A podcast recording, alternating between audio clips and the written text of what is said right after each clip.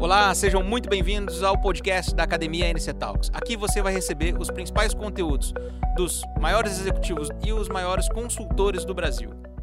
Olá, sejam bem-vindos a mais um dia de conteúdo especial aqui na plataforma da Academia NC.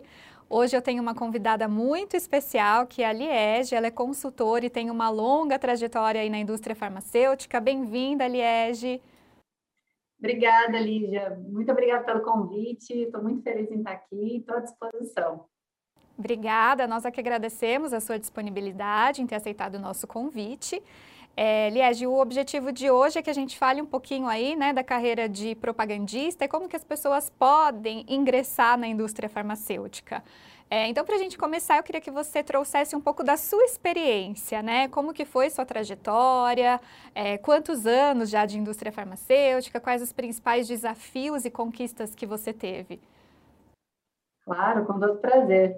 Bom, eu tenho o maior orgulho em dizer que a minha porta de entrada para a indústria farmacêutica foi pela MS. Né? Foi a casa que me abriu as portas, me deu a oportunidade, ainda como estágio. Né? Então, eu tenho 10 anos como propagandista e três anos como gerente de treinamento. E eu tive, durante esse período, a oportunidade de estar né, junto com o Grupo MC por duas vezes. Inicialmente pela MS como estágio e depois, um segundo momento, pela Germed, né, que foram quase três anos que eu fiquei é, no cargo ali na, na Germed. Então, eu tenho muita gratidão e tenho muito carinho pelo grupo todo. E na questão de, dos desafios, né, que você tinha comentado, pedido para eu falar também, eu acredito que por ter entrado, né, bem crua no sentido de, de preparação mesmo, eu levei muitos anos para entender todo o processo, sabe? Entender o que era realmente importante, entender como girar todos os pratinhos mesmo, ao mesmo tempo. Então, acho que esse foi o meu maior desafio. Mas depois que eu consegui juntar todas as peças, aí a, a brincadeira ficou muito gostosa, né? Aí a gente passou, eu passei a usar o trabalho, né, para levar para levar propósito, né, para gerar resultado e para levar propósito também de auxiliar na, no tratamento, né, na, na redução da dor, auxiliar o médico no, no, momento da decisão. Então, eu acho que isso foi o que me fez ser loucamente apaixonada, não só pela profissão, pela indústria, e querer viver disso né, para sempre. Que bom, Liege. E como é que você avalia hoje, né, a carreira de propagandista? Ela foi uma carreira muito visada, né, anos atrás, por conta da rentabilidade mesmo. É, hoje, como é que tá, né? Como que acontece essa evolução? É, eu vejo uma mudança muito grande no, na última década, né, em relação à indústria. Eu, eu vejo três movimentos, né? Lá atrás, nessa época muito cobiçada, em que existiam realmente poucas posições e a remuneração era bem diferenciada. Depois, acho que na entrada, mais ou menos ali, dos genéricos, né, de, de outras marcas, que o mercado se abriu bastante, então houve um boom de vagas e de possibilidades, e houve também uma tendência meio massificante, no sentido de ter muitos profissionais trabalhando é, com foco em fixação de marca, né? E de, depois de um tempo eu senti que a classe médica começou a meio que restringir um pouco esse contato pela quantidade, acho, de profissionais e passou a valorizar muito também o conteúdo, né? Não só a entrega das amostras, não só a visita ali por oi, doutor, tudo bom? Hoje eu vim trazer isso, mas cada vez mais buscando profissionais que realmente agreguem valor nesse momento, né? que levem informações e que estejam ali como uma parceria real para auxiliar o médico na tomada de decisão, de, tomada de decisão não diria, mas na, no conteúdo que ele precisa para ele ficar tranquilo em tomar a decisão correta sobre, sobre o tratamento para os pacientes. Né? Então, eu vejo esses três momentos durante a minha passagem na indústria, e mesmo com essa massificação, digamos assim, a gente ainda encontra um cenário extremamente positivo, né? Se abrindo muito para neófitos, que era uma coisa que era bem restrita, né? Principalmente na minha época, quando eu entrei, era uma coisa bem difícil de, de acontecer. Vejo alguns outros fatores, né, de ah, a indústria farmacêutica é um mercado fechado, muita questão de idade. Hoje a gente vê muita coisa mudando com a evolução da internet, das plataformas digitais. Então, mesmo hoje não sendo exatamente como era, né, a oportunidade há alguns anos, mas ainda assim é um mercado muito promissor e que oferece muito mais do que o que a gente vê aí de média salarial brasileira e de benefícios que são são entregues, né, falando financeiramente. E falando, claro, de carreira, eu desconheço carreiras que possam ser tão amplas quanto na indústria farmacêutica. E qual é o perfil hoje do propagandista médico brasileiro, né? É, o que as empresas, o que a indústria farmacêutica tem buscado aí nos candidatos? Além do conhecimento técnico, né, da preparação, de o candidato mostrar que ele pode ser uma oportunidade, que na verdade ele é uma oportunidade, né? Uma coisa que eu costumo falar muito com os meus alunos, que uma contratação ela não é uma aposta. Uma contratação é um reconhecimento, né? O gestor, o recrutador, ele precisa enxergar em você uma pessoa que vai resolver o problema que ele tem ali com aquela vaga aberta, né? Uma vaga aberta é um problema para o gestor. E você precisa ser a solução desse problema. Então, o que conta muito no perfil hoje é, a preparação, é, a pessoa está ali, o profissional estar ali, sabendo o que ele vai fazer, os desafios que ele vai encontrar, quais são as dores, os amores da profissão, não vir só pelo salário, porque é uma profissão complexa e que exige, exige profissionais diferenciados. E muitas competências também pessoais, eu diria, né? Como uma boa comunicação clara e objetiva, escutativa, extremamente importante, autogestão, né? Porque a gente trabalha sozinho 90% do tempo, então saber gerenciar, saber planejar, saber é, ter a noção daquilo que você precisa fazer, entregar da melhor maneira, é, ter também uma capacidade de resiliência, porque a gente sabe que por mais que a gente se programe, as coisas tendem a sair do, do rumo, né? Porque nenhum plano resiste ao campo de batalha. Então, a resiliência é extremamente importante. Nesse cenário pandêmico, a criatividade também tem sido muito é, de, desejada, né? Os, as pessoas que conseguem pensar fora da caixa, as pessoas que conseguem trazer soluções diferentes, que conseguem pensar em coisas é, disruptivas, né? Um pensamento ágil, uma atitude ágil. Acho que isso tem sido ouro hoje para os candidatos que querem ocupar uma vaga de propagandista. Tá certo, é, Liege. Quando a gente fala de competências técnicas, né? Qual é a formação exigida para esse profissional? Quais são os cursos que ele tem que fazer? Qual é a formação acadêmica? E como que isso se torna um peso importante, né? E digo que até limitador, né? Para a entrada. Eu vou falar de maneira geral tá? Porque vários laboratórios têm condutas um pouco diferentes, diferem uns dos outros, mas eu vou falar em regra geral. Em questão de graduação, todos os cursos são aceitos, né? Independente, tem alguns que são preferidos, eu diria, porque tem mais a ver com a função e o dia a dia, que seriam a, a parte de marketing, farmacêutico, o, fisioterapeutas, profissionais da área da saúde, né? E marketing, contabilidade, administração que também tem a ver aí com o dia a dia do propagandista. Mas eu tenho alunos aprovados em secretariado executivo bilíngue, em química ambiental, então hoje eu tenho percebido que não importa o curso que você escolheu, né? E via de regra também, se ele é bacharel ou se ele é tecnólogo, tem oportunidade para ambas as, os quesitos. A pós-graduação, ela vai ser um diferencial, com certeza. Então, se você já puder ter um MBA cursando ou concluído vai ter um peso diferenciado no seu currículo.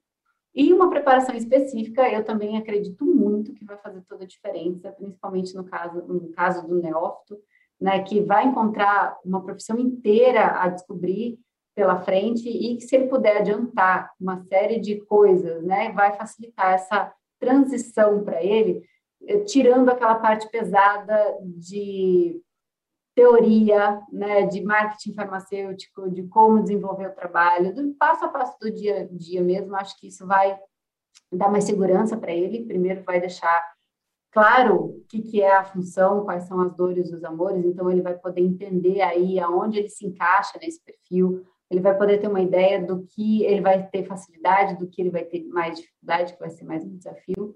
Então, acho que conhecer, ter essa base, vai te ajudar não só a ter certeza que você está no lugar certo, a tanto quanto a você entrar no campo já sabendo jogar, já tendo mais condição de entender e, e, focar naquilo que você realmente precisa desenvolver, que é entender o que o laboratório vai te treinar, as plataformas, os medicamentos, toda essa parte técnica que vem depois da contratação.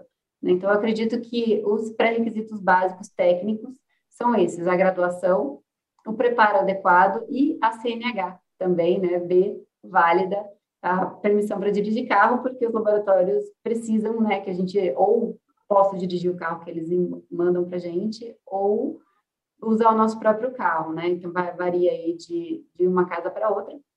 Mas, via de regra, a competência técnica necessária são essas três.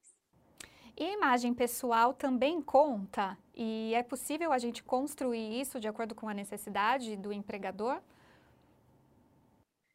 Eu acredito que a imagem, a gente tem que ter muito cuidado, ter muito cuidado quando a gente fala de imagem, que as pessoas já têm essa crença de que a indústria só contrata pessoas bonitas, né? E pessoas, a beleza é subjetiva, né? Eu posso ser bonito para um e não ser para outro. Então, isso é, não é não é disso, né, de beleza que a gente fala, a gente fala de apresentação pessoal, é de você estar na sua melhor versão, independente, né, do que as pessoas, dos padrões de beleza. Né? O que vale é a sua competência, aquilo que você pode entregar, é o resultado que você pode entregar, é o profissional que você se mostra.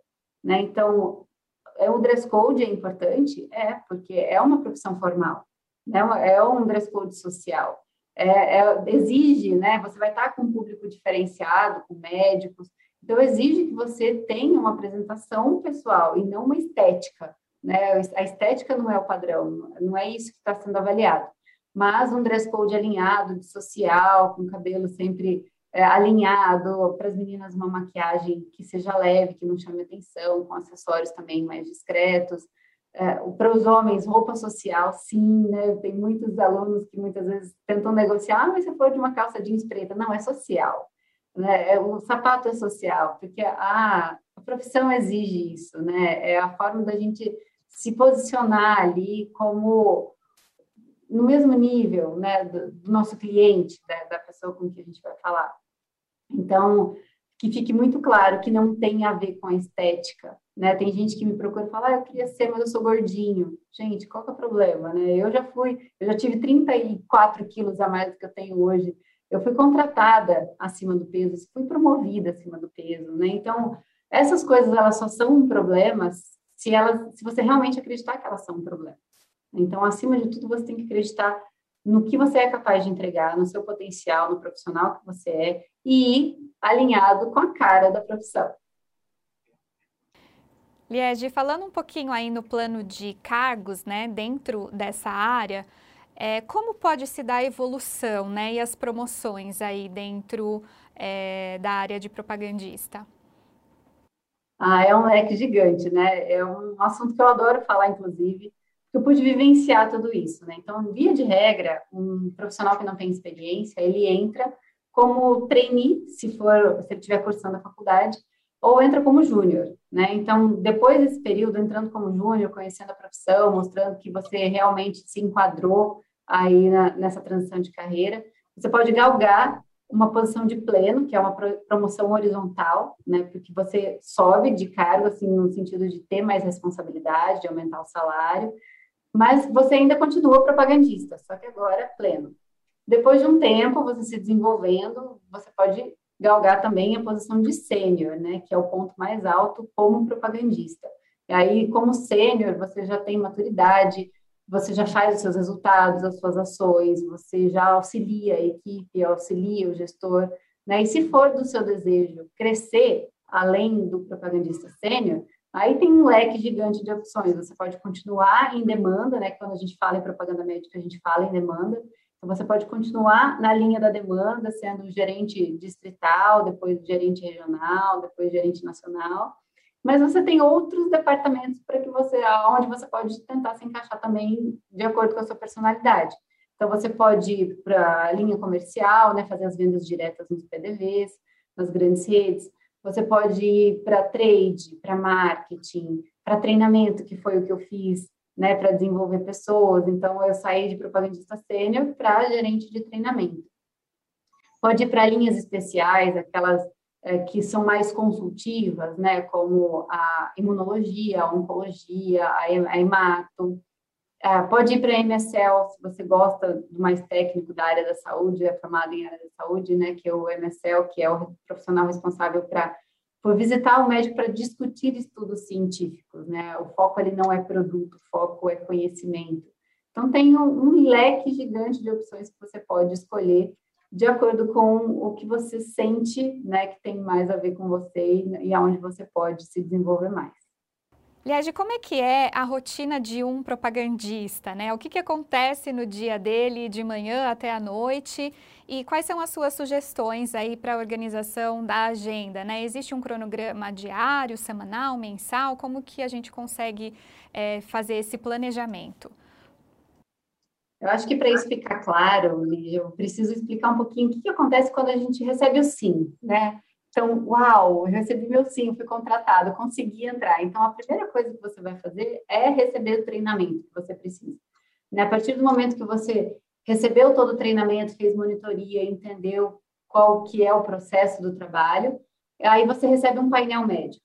Né? Então, a primeira coisa que você vai fazer é validar esse painel, saber se esses médicos que a empresa te te passou, se eles estão ativos, se o endereço está certo, se as informações estão corretas. Então, você valida, confere né, se todos os horários estão certinhos, horários de atendimento, porque os médicos, cada um determina um dia e horário específico para atender o propagandista. Então, tem aqueles que atendem todos os dias, você chega, ele te encaixa. Tem aqueles que agendam um horário, assim como os pacientes. Tem aqueles que determinam segunda, quarta e sexta, às duas horas da tarde, os três primeiros que chegarem.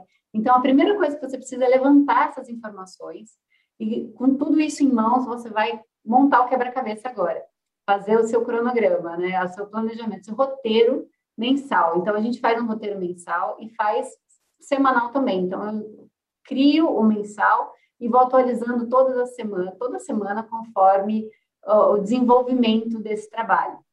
Então, uma vez que eu tenho lá o meu roteiro semanal, eu vou organizar o meu material, colocar todas as amostras, né? Eu recebo do marketing um plano de ciclo, né? uma orientação do que vai ser trabalhado com foco nesse ciclo, porque os trabalhos eles são cíclicos, né? A cada mês, via de regra, a gente tem um ciclo diferente, então nesse mês a gente precisa visitar todos os médicos dentro desse ciclo. E o marketing manda a orientação do que a gente tem que focar com mais ênfase, né? Quais os produtos a gente vai trabalhar, quais são as mensagens principais que precisam ser entregues. Então, com, em, com isso em mãos e com os médicos que você vai visitar, você precisa organizar o seu material, colocar todas as amostras grátis no porta-mala, todos os materiais de ciclo que o marketing enviou, né, todo a Catarina, né, que é a pasta de trabalho, o iPad, o telefone, tudo que você for receber da empresa como ferramenta de trabalho precisa estar bem organizado. E aí, chegou na segunda-feira, o primeiro médico que você determinou para pôr no roteiro, vamos visitar. Né? Faz a pré-visita, usa todas as informações que você tem sobre esse médico, caso tenha. Né? Se não tiver, é uma visita bem de prospecção, de entender, de conhecer aquele médico. Né? Então, eu cheguei no consultório, se eu tenho informação, eu uso elas a meu favor. Se eu não tenho informações, eu vou em branco, né? levo um mix básico de acordo com a grade do mês e tento entender daquele médico o que é importante para ele na linha naquele momento, né? O que ele já prescreve, o que ele ainda não prescreve, para eu ter uma base e saber como que eu vou traçar minhas estratégias desse momento até o restante do ano, né? Para saber como que eu vou juntar aí e construir esse relacionamento e esse resultado. Então, a partir do momento que eu faço as visitas, né? Fiz, cheguei, me apresentei, mostrei a minha linha, recolhi todas as informações que foram importantes e que eu consegui do médico. Ao sair né, da visita, é importante fazer a pós-visita, anotar tudo que foi conversado, porque principalmente nessa primeira, nesse primeiro contato, Lígia, é um momento muito rico, porque o médico não te conhece, você não o conhece, então você tem uma liberdade de fazer mais perguntas, né? Uma tranquilidade de fazer mais perguntas. E se você conseguir fazer as perguntas certas, da maneira certa, você vai conseguir tanta informação que você vai ter um ano de trabalho baseado só naquilo que você conversou nesse primeiro momento. Então, saber fazer perguntas não ter medo delas, principalmente não ter medo das respostas, é fundamental para que você tenha um bom desempenho ao longo dessa, dessa construção de relacionamento. Então, saindo dessa visita, já anota tudo, porque, gente, são centenas de médicos que a gente visita. Então, não dá para decorar tudo que todo mundo está falando. É extremamente importante nesse momento escrever tudo que foi conversado, anotar todos os pontos que você percebeu, pontos de oportunidade, pontos de melhoria, pontos que você precisa tratar, em qual momento você vai tratar, e já traçar um plano para a próxima visita, né? Que é o objetivo da próxima visita. E ali você já define, baseado no seu feeling, né, e no que foi entregue ali de informação, como você vai prosseguir esse trabalho. Tem uma coisa que é extremamente importante, é a frequência e a sequência. Então, não adianta eu ir todo mês no médico e falar exatamente a mesma coisa. É importante que eu vá construindo. Cada visita tem que colocar um tijolinho novo, um pouquinho, uma informação nova e ir construindo. Porque é o que eu costumo falar para os meus alunos: se você vai e entrega sempre a mesma mensagem, é como se você começasse uma série na Netflix e só assistisse o primeiro episódio. Na terceira vez você já vai estar entediado, já conheceu, já sabe o que, que vem, já aquilo não te interessa mais. Então, esse processo de construção de conteúdo com o médico é extremamente importante. Você só consegue isso se fizer uma ótima pós-visita. Porque a pós-visita de hoje vai ser a sua pré-visita do mês que vem. Né? Então, a partir do momento que eu resolvi, que eu conversei com o médico, que eu fiz a minha pós-visita, eu vou para o próximo médico. E assim eu vou seguindo o meu roteiro. Caso alguma coisa não dê certo, eu preciso sempre ter alguns médicos na manga, né? médicos que têm mais flexibilidade de atendimento, se eu chegar no consultório previsto e a secretária, por algum motivo, falar que o médico não vai atender, eu preciso ter um plano B fácil e rápido para manter a minha média de visitas, né? Porque o propagandista ele tem uma média de visitas por dia, e se a gente não se prevenir para para essas intercorrências, a gente acaba não entregando a média e, consequentemente, isso vai impactar no nosso resultado. Em alguns laboratórios, em algumas casas, a gente faz também a visita ao PDV, né, ao ponto de venda, à farmácia, então, planejar também esse momento na farmácia é, durante, ao longo do dia se faz extremamente importante, porque se isso não tiver planejado, a gente acaba esquecendo, acaba não indo, acaba deixando de lado. E o ponto de venda é uma parte extremamente importante na engrenagem. Não adianta nada você criar uma demanda, gerar uma demanda e na hora de concluir a venda, o paciente não encontra o produto, né? Então você tem um relacionamento nas farmácias, saber se a sua linha está devidamente horizontalizada, se não tem ruptura, isso é extremamente importante. E outro tripé, que eu costumo dizer que a profissão é um tripé, né? E a, o terceiro pé desse tripé, o primeiro é a propaganda médica, o segundo é o relacionamento no PDV, e o terceiro é as, são as análises estratégicas, né? A parte do marketing farmacêutico mesmo. Então, extremamente importante que ao receber os números né, do seu setor atualizados é sentar literalmente a bunda na cadeira, olhar para aqueles números, saber interpretar eles de maneira correta, olhar para o seu setor, entender quais são as oportunidades, traçar planos de ação para reversão de resultado ou para manutenção de resultado e, principalmente, né, acima de tudo, executar tudo que você de, definiu né, da melhor maneira, sempre com foco em ter o máximo de resultado com o mínimo de recursos, né? Ter o, ma maior ROI possível, que é o retorno sobre investimento, de tudo aquilo que você se propuser fazer em ações especiais. A pandemia alterou muito essa rotina? Como é que vocês se reorganizaram, né, para realizar essas visitas? Você acha que depois que tudo passar, tende ainda a continuar nesse sistema online? Vai ser mais híbrido? Como que você encara isso? É, a pandemia ela empurrou a gente para um, um, momento em que ninguém estava preparado, né? Então, eu lembro que nos primeiros meses foi caótico, literalmente. Eu acho que é, é essa a palavra que vai definir o que a gente viveu ali, né? Porque ninguém ninguém estava entendendo, ninguém estava esperando, ninguém estava entendendo o que estava acontecendo.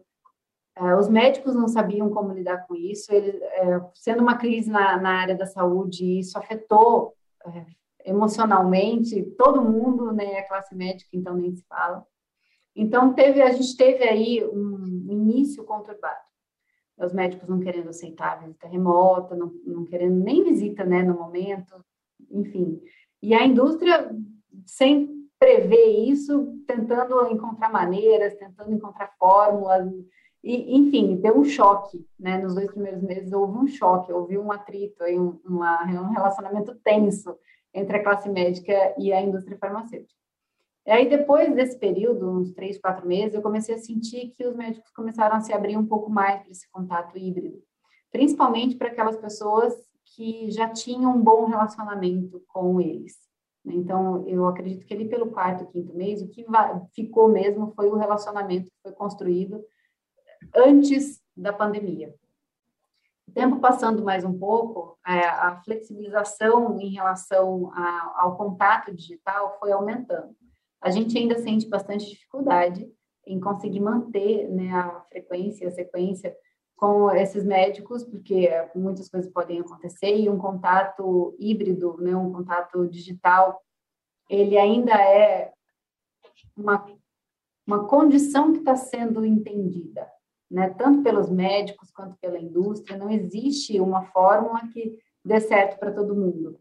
E né, por isso que nessa hora o profissional que tem a criatividade, que tem uma boa abordagem, ele se diferencia, né? Porque ele consegue trazer o conteúdo de uma maneira diferente, de uma maneira inusitada e prender a atenção do médico frente a tantas outras coisas no mundo digital que já competem pela atenção das pessoas, principalmente da classe médica. Então, não bastasse todas as redes sociais, né, todas a telemedicina chegando agora, ainda a gente tem que conseguir um, um pouquinho da atenção do médico para poder passar esse o recado para ele.